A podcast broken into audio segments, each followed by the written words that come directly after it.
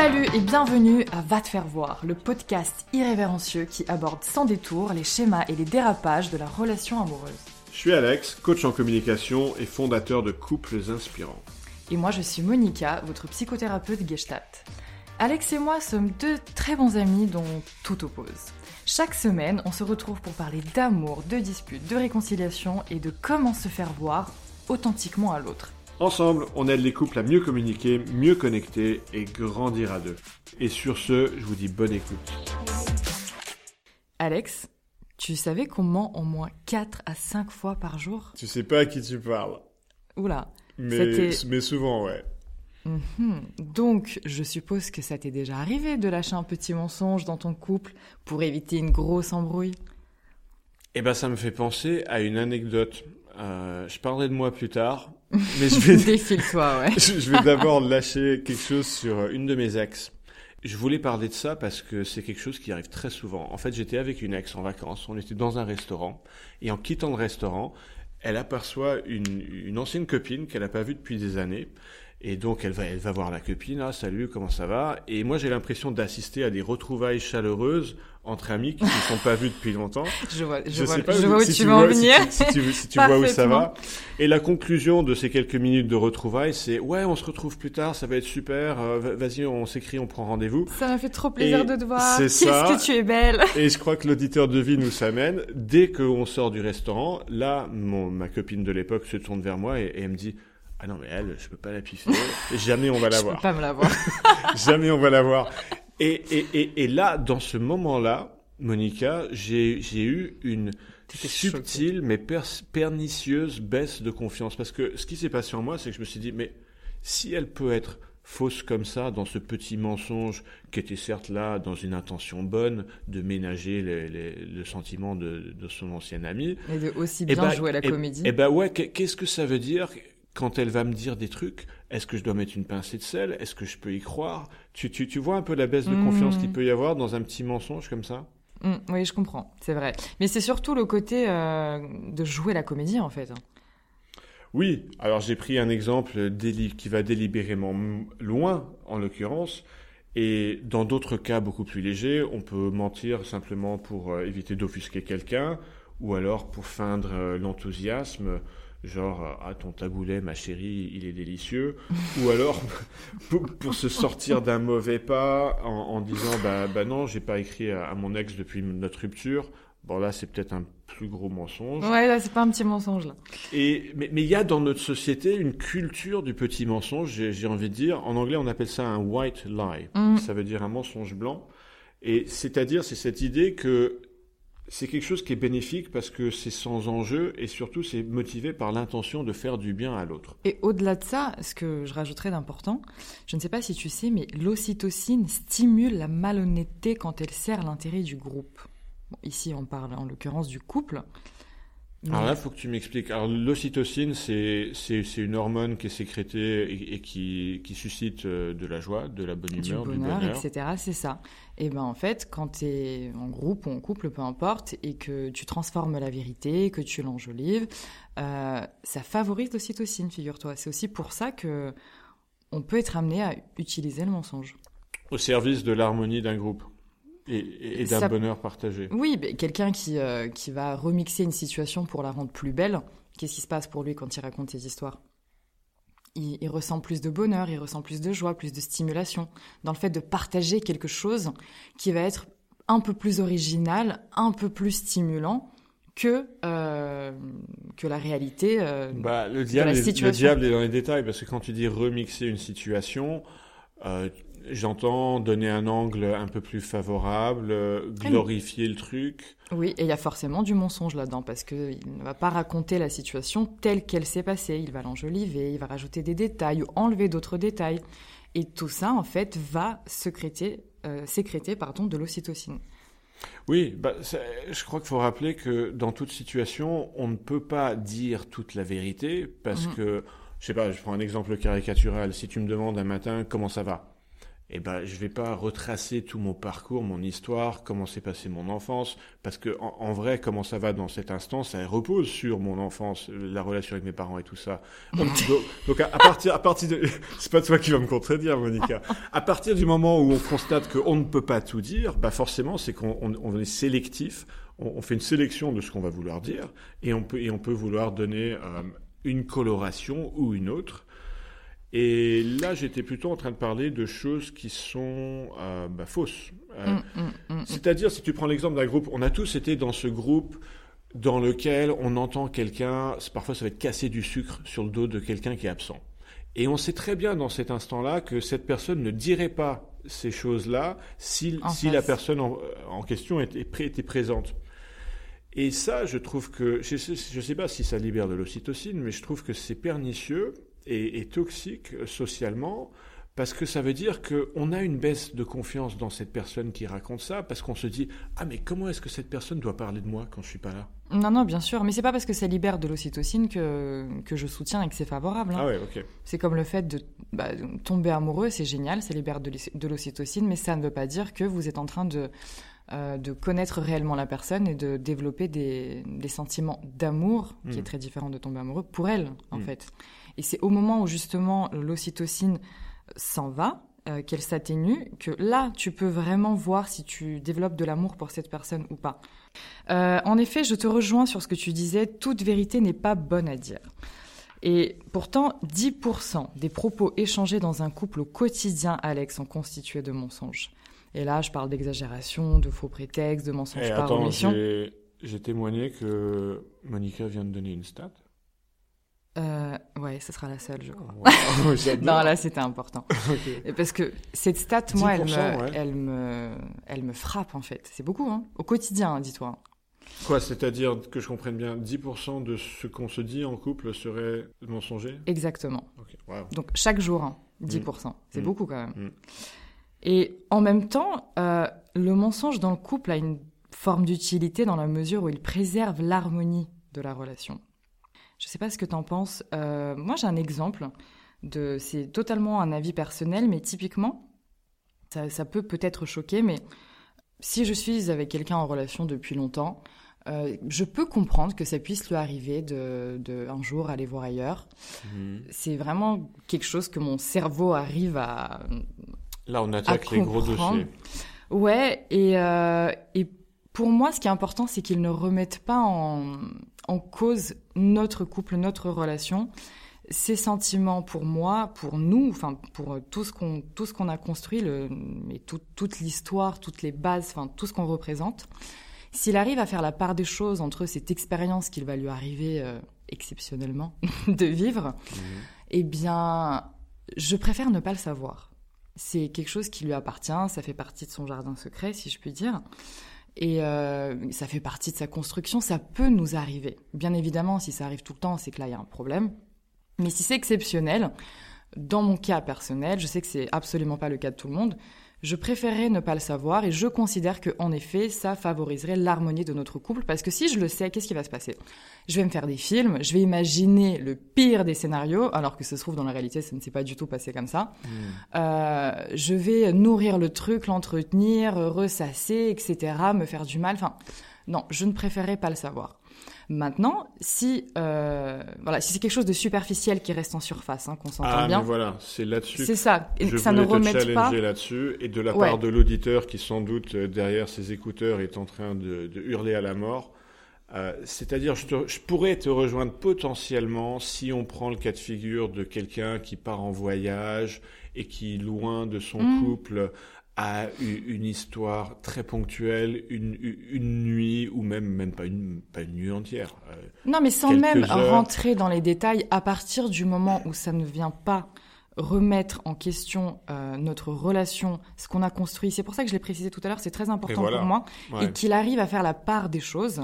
Ça le regarde, c'est de sa responsabilité. Bah, si c'est quelque chose de lui vis-à-vis de lui-même, euh, et tu, tu as fait l'hypothèse là, en effet, que ça ne dit rien sur la dynamique de votre couple, que, que ça ne cache pas un sujet que, que tu te priverais d'adresser mm. en dissimulant ce mensonge, parce que moi je défendrais plutôt que que tu pourrais être en train de te priver d'une conversation importante qui certes pourrait devenir une dispute, qui, ça pourrait être des moments houleux, mais je crois qu'il ne faut pas s'économiser ces moments de remise en question de couple. On en parlera, ça c'est la question de faut-il tout se dire.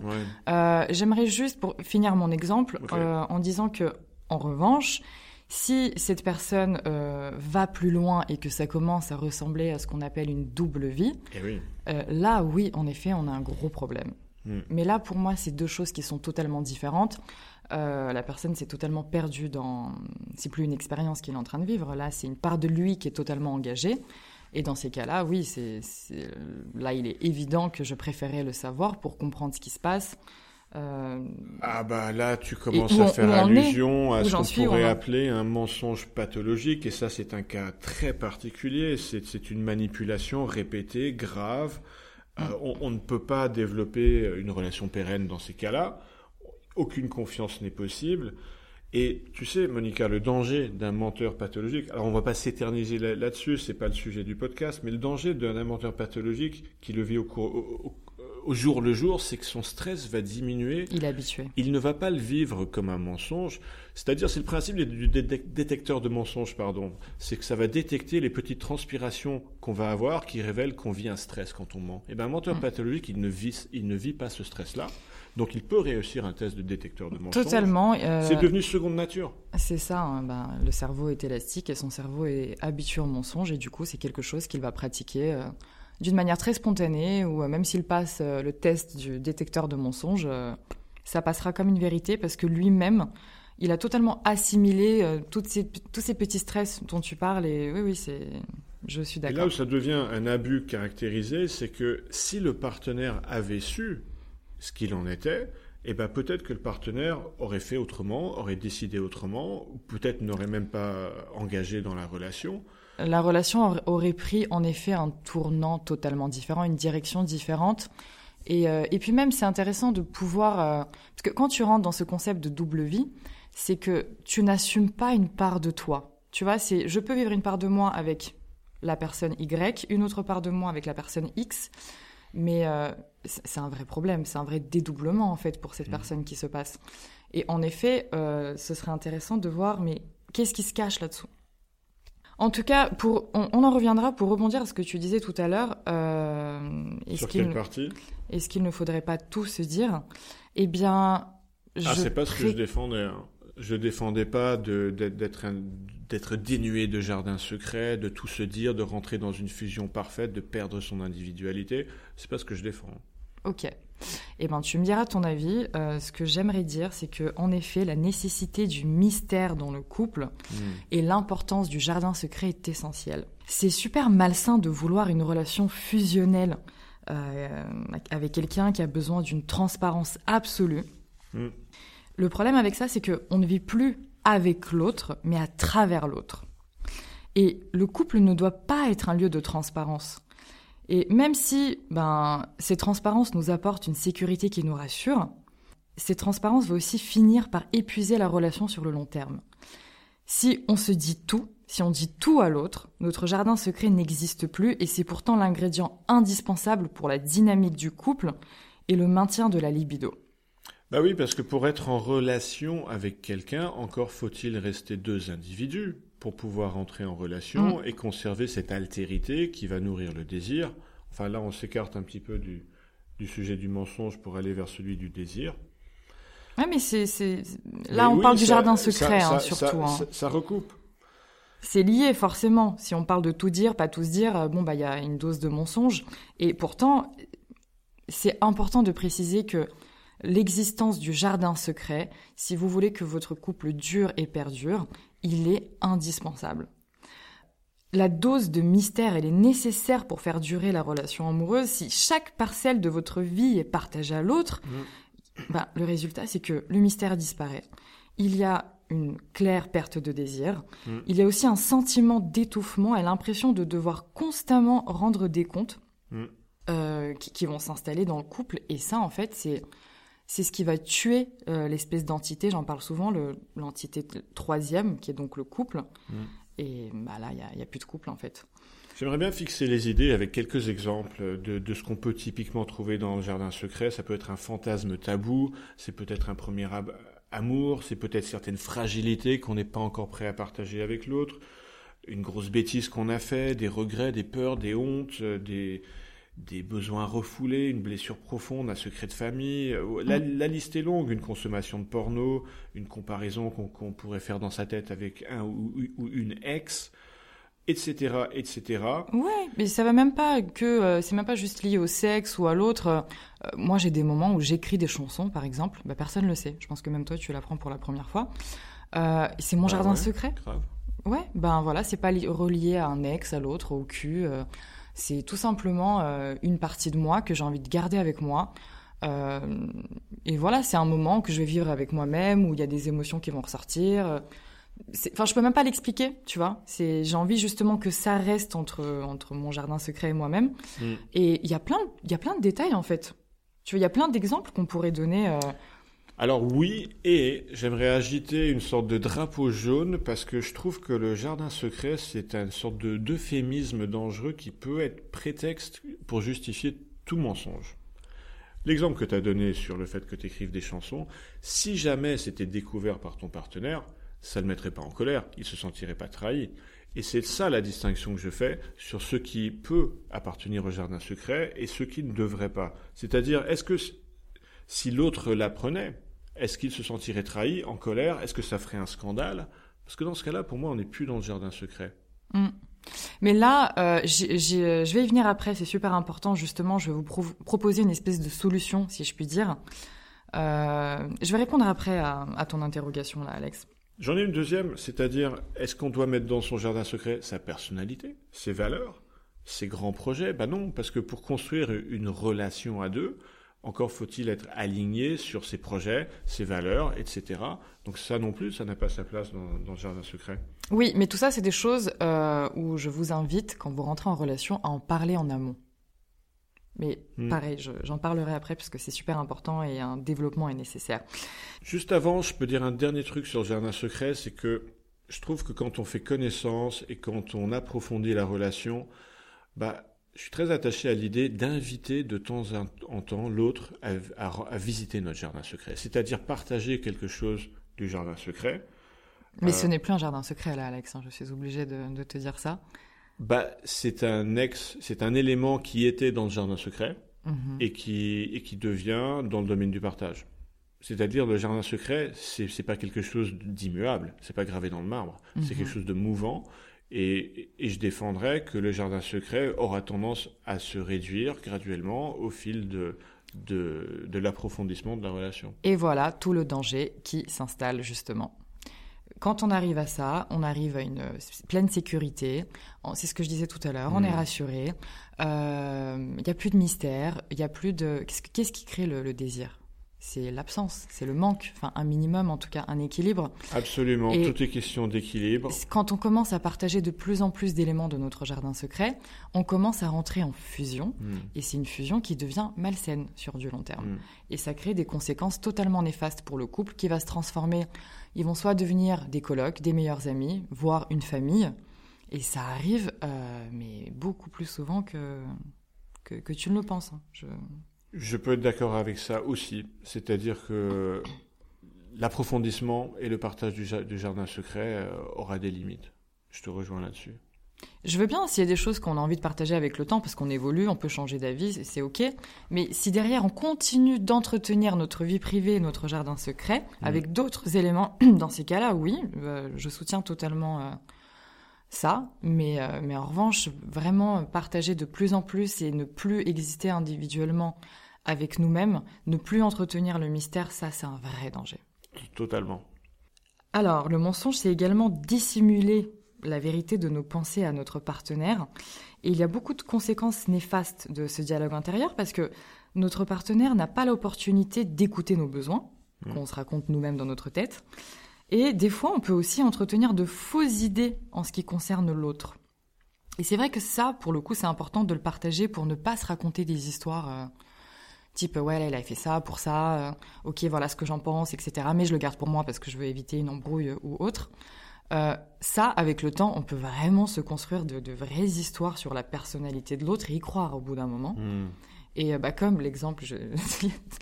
Euh, ta chérie sera d'accord avec moi, ce côté catégorique, tu sais que tu as des fois. Ah oui, donc toi, vu que cette nana est spontanée sur ça, ça, ça veut dire que euh, elle va réagir de cette manière-là dans cette situation, blablabla. Bla, bla. et tu vas te raconter cette histoire tellement de fois que tu vas finir par y croire. Et en fait, tu vas teinter euh, la personnalité de la personne. Mm. Alors que si tu en parles, bah, l'autre va pouvoir te dire alors non, oui, je suis spontané, spontané dans ce domaine-là de ma vie, clairement. En revanche, dans, dans le domaine pro, par exemple, euh, bah là, pour le coup, j'ai besoin de plus de structure, plus d'organisation. Euh. Oui, sortir d'une catégorisation pour aller vers des nuances et des dégradés. C'est ça. Donc vraiment, partager ses pensées à l'autre, son dialogue intérieur, c'est important. Euh, s'empêcher de dire la vérité empêche également bah, la résolution d'un problème et le déblocage d'une situation. Mm. Parce que le mensonge, aussi petit qu'il soit, s'il est entretenu par la répétition, il peut faire l'effet d'une bombe à retardement. Hmm. Je prends un exemple qui est très commun. Euh, vous mentez à votre partenaire sur les sentiments peu sympathiques que vous inspire sa mère. Ah Alors, dans cette situation, vous vous privez de la possibilité de résoudre ce problème à deux. Parce que, tôt ou tard, ce malaise va forcément mener à un conflit et il sera très difficile de s'y sortir il va y avoir un, espèce d'effet boule de neige. Parce que comme on le sait tous, un mensonge en entraîne un autre, ça devient un cercle vicieux, et c'est lourd et pesant. Et le truc, c'est que en s'instaurant autant de pression, eh ben, on va tuer la spontanéité et la sensation de plaisir dans le couple. Hmm. Ce que je dois dire d'important aussi, c'est que le mensonge dans le couple implique de ne pas se permettre également d'être qui on est vraiment. Que ce soit par peur du rejet ou par devoir, il y a un rôle qui est joué dans le but de plaire. Et si notre couple est en crise de mensonge, euh, ça veut dire que notre partenaire n'arrive pas à affirmer ses besoins dans la relation.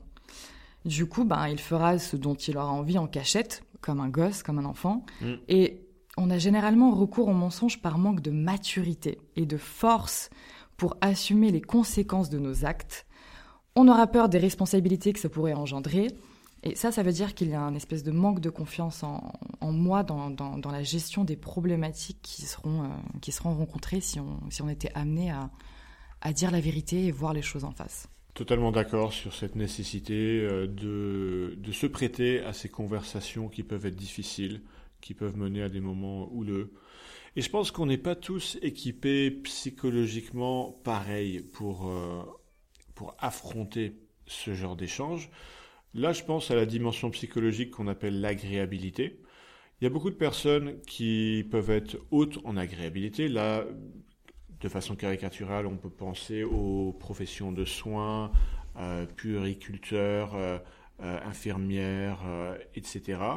Et ces personnes-là vont avoir plus de mal à ce qu'elles vont vivre comme une situation confrontationnelle que d'autres euh, profils qui vont être bas en agréabilité. Et là, on peut penser typiquement à, à des chefs d'entreprise, des avocats, etc., qui vont se prêter beaucoup plus facilement à ces conversations difficiles-là. On n'est pas tous sur un pied d'égalité. Je voulais parler brièvement du, du, mensonge réussi. Et je mets des gros guillemets sur le mot réussi. C'est-à-dire, j'entends mmh. par là le mensonge qui réussit à ne pas être découvert. Réussit en surface. Ouais, c'est ça, parce que il y a une espèce de, de corrosion qui quand même a lieu pour deux raisons. Parce que d'abord, même si l'autre consciemment ne sait rien, eh ben peut-être que inconsciemment il peut sentir des choses. On a parlé tout à l'heure du stress que, que ça crée de mentir. Eh ben ce stress-là, il va avoir un impact sur nos micro-expressions, sur les petits micro-signes qu'on envoie, des tout petits détails d'expression, de posture, de regard, etc., qui va faire qu'il y aura un alignement imparfait chez le menteur. Et même si consciemment il n'est pas débusqué, il peut y avoir une sorte de perte de, de, confiance corrosive qui est due au fait que l'autre sent qu'il y a un truc qui tourne pas bien rond, qu'il y a mm. quelque chose qui n'est pas vraiment aligné. Et si la personne a son intuition euh, de développer également, ça c'est un, un, vrai problème. Et oui, et, pourtant on peut pas vraiment mettre le doigt dessus, c'est juste qu'on sent qu'il y a un truc chelou. C'est ça, on sent quelque chose, mais on peut pas se l'expliquer, on ne sait pas ce qui se passe. Et il y a un truc encore plus insidieux, cette fois qui va se passer chez celui qui ment. C'est-à-dire qu'il va avoir tendance à inconsciemment diminuer celui l'autre envers qui il ment pour se déculpabiliser. C'est-à-dire, c'est un peu genre, bon, je lui mens, mais donc il a probablement pas tant de valeur à mes yeux que ça, et donc c'est du coup pas si grave de mentir. Et ça peut être l'inverse, hein, excuse-moi de te couper. Hein. Ça peut être l'inverse, ça peut être je ne veux absolument pas te perdre. Je sais que, enfin, je pense que si je te dis cette vérité, je vais te perdre.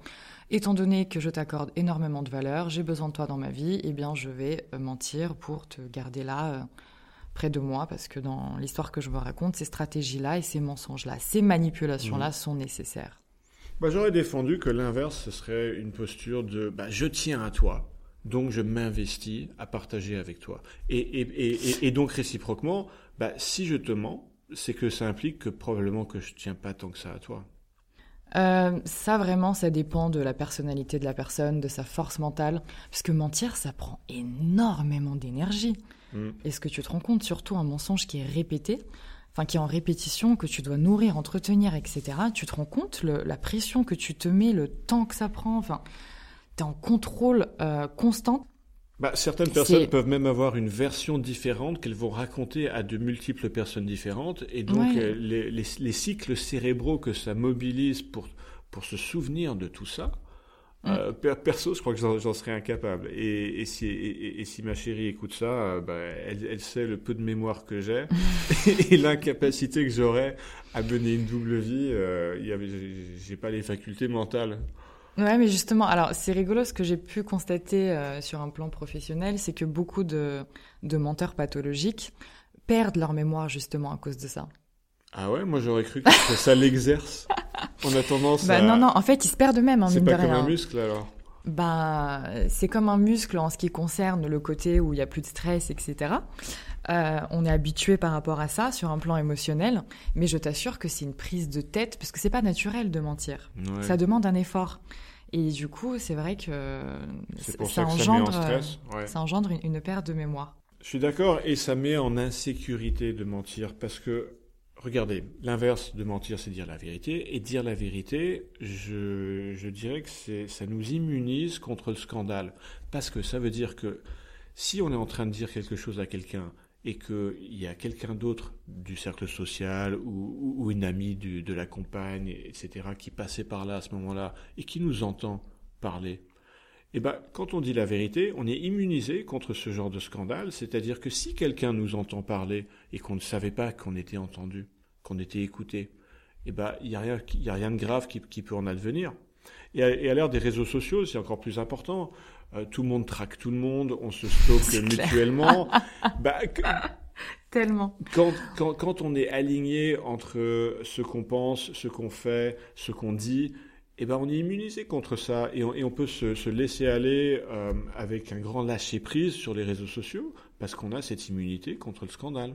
Mmh. je suis d'accord avec toi, mais tout le monde n'a pas cette capacité-là parce que les gens qui, qui mentent se racontent des histoires différentes. Ils se disent si là je me permets de dire la vérité, elle ne sera pas acceptée, elle ne sera pas accueillie, je serai rejetée. Enfin, il y a plein de choses qui se passent. Hein. Encore une fois, je ne défends absolument pas le mensonge, mais je voudrais juste vraiment remettre les choses dans leur contexte. Hmm. Ce que tu dis là, c'est clair, hein, je suis d'accord, mais tout le monde n'a pas cette force mentale et cette capacité-là. Il faut vraiment se sentir en confiance avec soi-même pour pouvoir prendre le risque de se divulguer, de se montrer en toute vérité euh, bah, le plus souvent possible. Peu de gens le font. Hein. C'est challengeant. Euh, parce que j'ai parlé des facilités que ça, mais il y a aussi des difficultés, c'est-à-dire ça nous met face à nous-mêmes. Parce que par exemple, si on a une addiction et qu'on a, et qu'on a décidé qu'on dit la vérité, eh ben voilà, on ne pourra pas se cacher longtemps. ça, va, ça va être reçu, ça va nous mettre face à, notre propre addiction, pour prendre cet exemple-là, et, ça va nous confronter à des, à des conversations difficiles, quitte à ce que ce soit une conversation avec soi-même. Mm. Ce qui est sûr, c'est que la confiance est primordiale dans une relation si vous voulez qu'elle marche. Et une relation sans confiance ne peut pas fonctionner à long terme. Et en fait, on pardonnera bien plus facilement une faute avouée et regrettée qu'une trahison cachée et dissimulée. Et dans ces cas-là, comment réagir et gérer du coup? Parce que tous les mensonges ne se valent pas. Certains ne méritent pas de s'attarder dessus, et surtout si l'intention de votre partenaire été altruiste dans le but de préserver votre santé mentale. Pour les plus grands mensonges, en effet, c'est différent. Ils peuvent être lourds de conséquences et mener à une rupture brutale, violente. Et en fait, même le plus gros des mensonges peut être un élément constructif et un nouveau point de départ pour le couple. Hmm. Et là, ça rejoint le euh, comment du coup euh, préserver cette confiance alors qu'on a découvert qu'il y a eu mensonge petit ou gros. Ça dépend de, des degrés euh, de, jugement de la personne. On pourrait faire tout un épisode distinct sur ce sujet-là. Et en fait, je pense que le plus important dans le, dans le mensonge, ce que je vous invite à vérifier, c'est l'intention. Et du coup, d'essayer de réagir intelligemment en fonction de l'intention. Si vous décidez de pardonner et d'accepter le mensonge de votre partenaire, essayez de comprendre les motivations de, celui-ci, la manière et la forme dont il utilisait le mensonge. Est-ce qu'il vous manipulait? Est-ce qu'il s'énervait? Est-ce qu'il retournait la situation? Le but du recours au mensonge est-ce qu'il était altruiste ou égoïste? Vérifiez le pourquoi et le comment du mensonge et interrogez-vous si c'est tolérable pour vous. Est-ce que ça n'a pas dépassé les limites du respect qu'il vous porte et surtout que vous vous portez? Ça, c'est des questions euh, qui sont primordiales si, vous souhaitez. Euh, Peut-être que je suis trop catégorique, mais j'ai l'impression que quelle que soit l'intention, la motivation de mentir va dériver d'une peur. Ça peut être euh, la peur du regard de l'autre, la mm. peur de la réaction de l'autre, la peur de l'émotion que ça va générer chez l'autre, ou la peur de ses propres émotions, la peur de l'image de soi que, ça peut amener. ça repose toujours sur une peur, non? Ah mais totalement, mais c'est ce que je disais tout à l'heure. Euh, oui, euh, dire la vérité c'est beaucoup plus facile, on se prend pas la tête, il n'y a pas d'effort, c'est cool, mais si on le fait pas, c'est justement à cause de toutes les choses que tu viens Et de, dans tous les Cas, ça va être quitter son authenticité, bah, c'est l'inverse de quelqu'un qui a de l'aplomb et, de la conviction dans son avis ou sa position. Donc je sais, sais pas, je sais pas si je suis aussi d'accord que toi que, que ça dépend de l'intention. Euh, pour moi, tout est là. Tout est clairement dans l'intention. Bah, si on part du principe qu'on ment 10% euh, tous les jours, euh, enfin, c'est important de vérifier l'intention. C'est ça, tout, tout va se jouer oui, sur les intentions sont importantes. Je veux dire, la, différence entre quelqu'un qui vous marche sur le pied par accident et quelqu'un qui le fait exprès, elle est vaste. Pourquoi? Parce que l'intention, elle, elle dit quelque chose sur ce qu'on a à attendre à l'avenir de la personne. Parce que pour prendre mon exemple euh, un peu simpliste, quelqu'un qui marche sur le pied par accident, bah ça ne dit rien sur ce qu'on attend de lui à l'avenir. Alors que quelqu'un qui le fait exprès, eh ben on doit lever ses gardes, on, doit s'attendre à ce, qu'il, ce que potentiellement il le refasse. Oui, alors. Et avec le euh, mensonge, c'est pareil. On ne, alors, je ne suis pas d'accord parce qu'on ne ment jamais par accident. Pour le coup, là, ton exemple, il était mignon de marcher sur le pied, mais non. Quand on ment, on sait très bien pourquoi on ment. Je suis sûr qu'il y a un auditeur qui est, en train de se dire non, mais si, c'était pas de ma faute, je pouvais pas faire autrement, c'était. Je... Oui, oui, oui, bien sûr. non, non, c'est ça. Un mensonge reste un choix. Très clairement, euh, oui, des fois c'est utile, parfois pas. C'est pour ça que pour moi, de vérifier l'intention, c'est primordial. Du coup, en revanche, si vous n'êtes pas prêt à pardonner et à accepter le mensonge de votre partenaire, ni même son intention, eh bien, ok, prenez le temps. Parce que si vous ne pardonnez pas en conscience, vous risquez de constamment vous heurter à la peur et à la colère, et à chaque fois que vous allez vous retrouver confronté à, des pensées, des souvenirs ou des événements qui vont vous ramener à des caractéristiques similaires du, mensonge de la personne, la souffrance émotionnelle qui va s'activer chez vous et se réactiver à chaque fois du coup, euh, ça va finir par vous, euh, par vous faire rentrer dans une forme de relation toxique avec l'autre. Ça va créer des traumatismes, très clairement, et en fait, dans ces cas-là, le couple n'aura aucune chance de survivre et, mm. la séparation sera indéniable. Et inéluctable. Exactement. Excuse-moi, je suis trop à cheval sur les mots. Euh, ah bah avec moi, tu vas t'amuser. J'essaie de changer ces travers. du coup, la solution, si on peut appeler ça une solution, à mon sens, ça l'est. Ce que je peux vous proposer, c'est un contrat de couple. Hmm. Alors, qu'est-ce qu'un contrat de couple et surtout, quel est son intérêt? Il est super important de. C'est pas très romantique, non? On dirait genre le, contrat de confiance de la garantie d'Arty. Euh, Mais euh, tout ne peut pas être que romantique dans une histoire si vous voulez qu'elle dure et que et qu'elle soit solide. On ne peut pas se reposer sur un sur uniquement le romantisme, hmm. la rêverie, euh, le fantasme, tout ça. Même si j'adore le romantisme, hein, mais Mais, et puis même un romantisme qui, qui a du charme, c'est aussi euh, le teinté de, de, Quand tu dis de contrat- structure et de stabilité. Quand tu dis contrat de couple, euh, est-ce que c'est nécessairement explicite ou il peut être euh, implicite et non dit? Ah bah non, s'il n'est pas dit, il n'y a pas de contrat. Il n'existe pas. Bah, Je sais pas, parfois, souvent dans les couples, par exemple, il y a, il y a un contrat implicite de fidélité, simplement parce que c'est une norme sociale et, et que si on, si on ne dit pas que- qu'on qu'on est dans du libertinage ou un couple ouvert, bah, c'est que par défaut. euh, on- Eh ben non, justement, ça, ça va créer des malentendus, ça ne permet pas de fixer des limites, ça ne met pas du tout au clair nos besoins, qu'est-ce qu'on accepte, qu'est-ce qu'on n'accepte pas? Hmm. C'est pour ça que euh, c'est super important de mettre en place un contrat de couple. Alors, je ne parle pas de prendre un stylo et un papier, je pense qu'on n'a pas besoin de ça. Merci. Euh, néanmoins, ce que je propose, c'est de mettre au clair son rapport au mensonge. L'autre ne fonctionne pas comme nous et n'a pas les mêmes visions et perceptions que nous. Tu vois, tu parles de fidélité, mais euh, qu'est-ce que la fidélité pour toi? Qu'est-ce que la fidélité pour moi? Oui, c'est-à-dire certains se disent que la fidélité sexuelle n'est pas importante à partir du moment où on ne tombe pas amoureux avec quelqu'un d'autre. Bah dans ce cas-là, il n'y a pas de problème. D'autres vont se dire l'inverse. Exactement. C'est-à-dire, on peut avoir de temps en temps un coup de cœur avec l'autre et éprouver des sentiments, mais tant que la fidélité sexuelle est bien respectée, bah dans ce cas-là, tout va bien. Exactement. et tous les niveaux de gradation, Alors de ça, tu vois, moi, deux. ça me pose un problème, par exemple. S'il y a une intimité émotionnelle, c'est mort. Mm. Et Ça, je ne le tolère pas. Et sans doute que chez les auditeurs, il existe ça comme son inverse, et tous les niveaux de grille entre les deux. Et voilà pourquoi dire juste oui mais la fidélité on sait ce que c'est Eh socialement tout le monde pense pareil non ça Mm. marche pas donc l'autre n'a pas les mêmes visions et perceptions que nous et c'est vraiment important de se demander donc qu'est-ce qui est important pour moi? Qu'est-ce que je suis capable d'accepter ou non? Mm.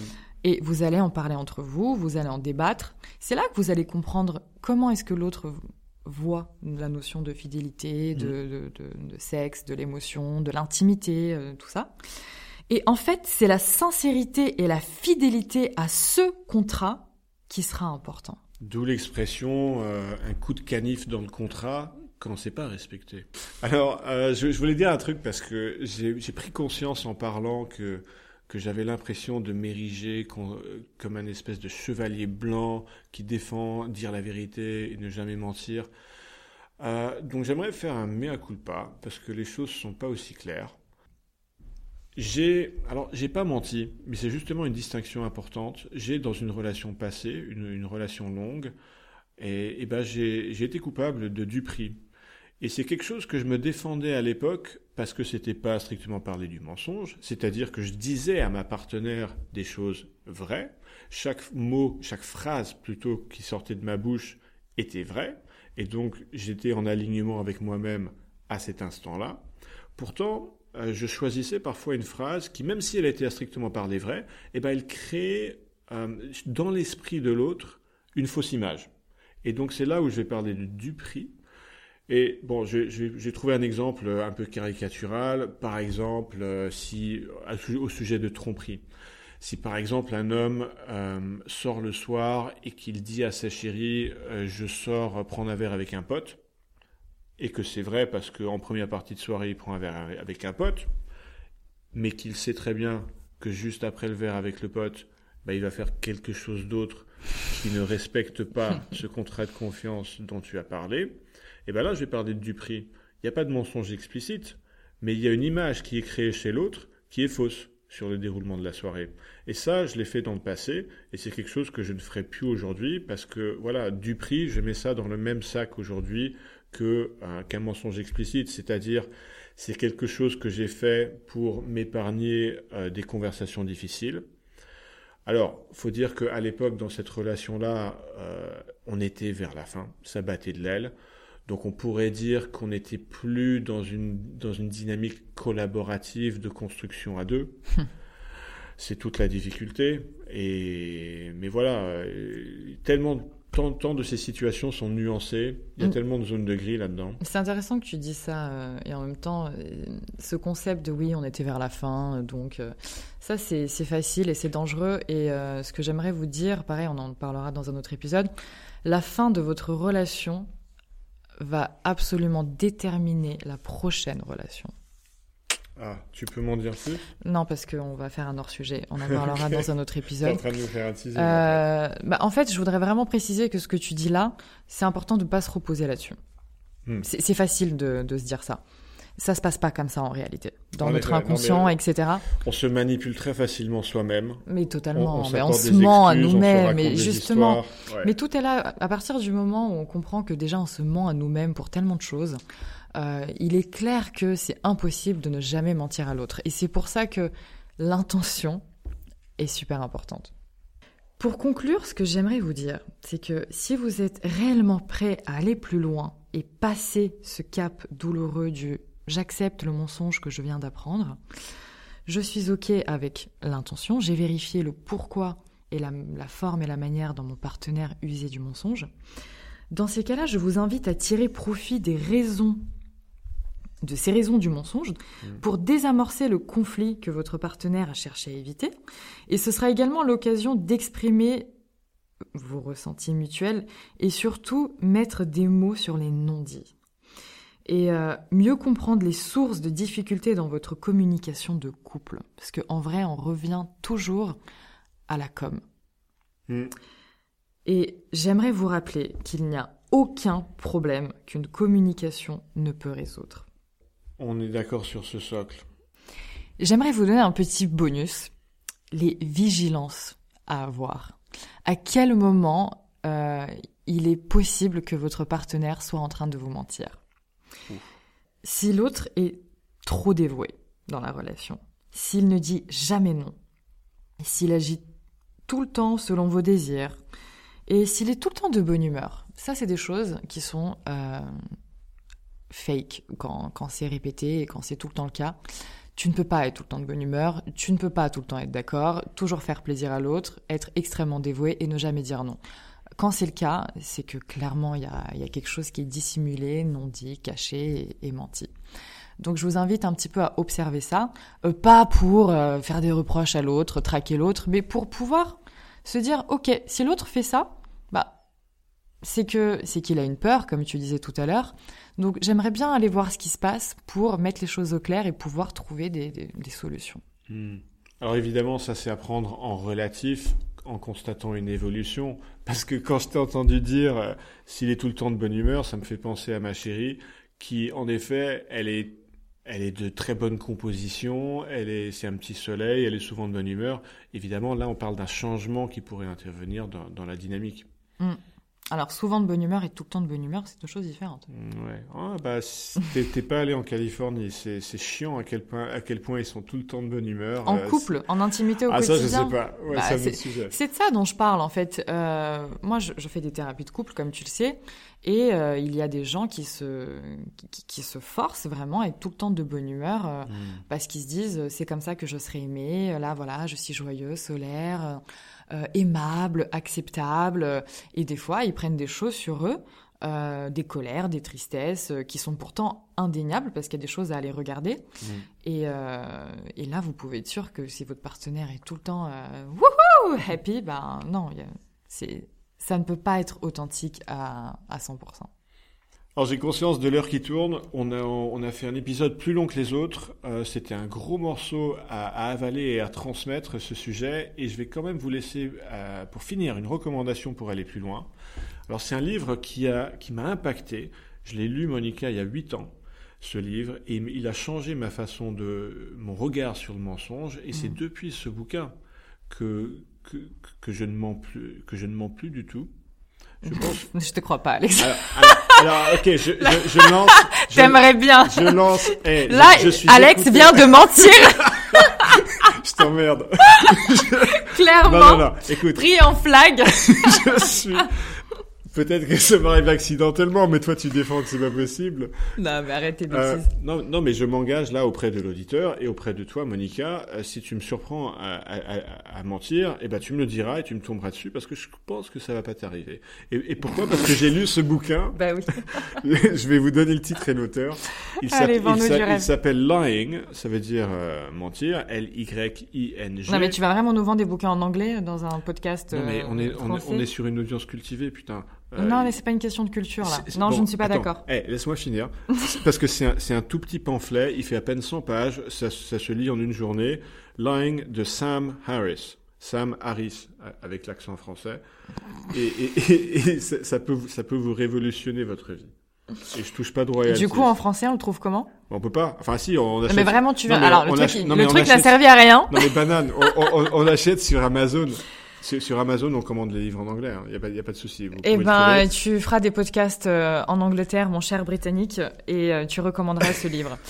Bon, non, il y a plein de livres sur le mensonge. Moi, j'en ai pas à vous recommander, mais vous pouvez très clairement en, en trouver en faisant des recherches.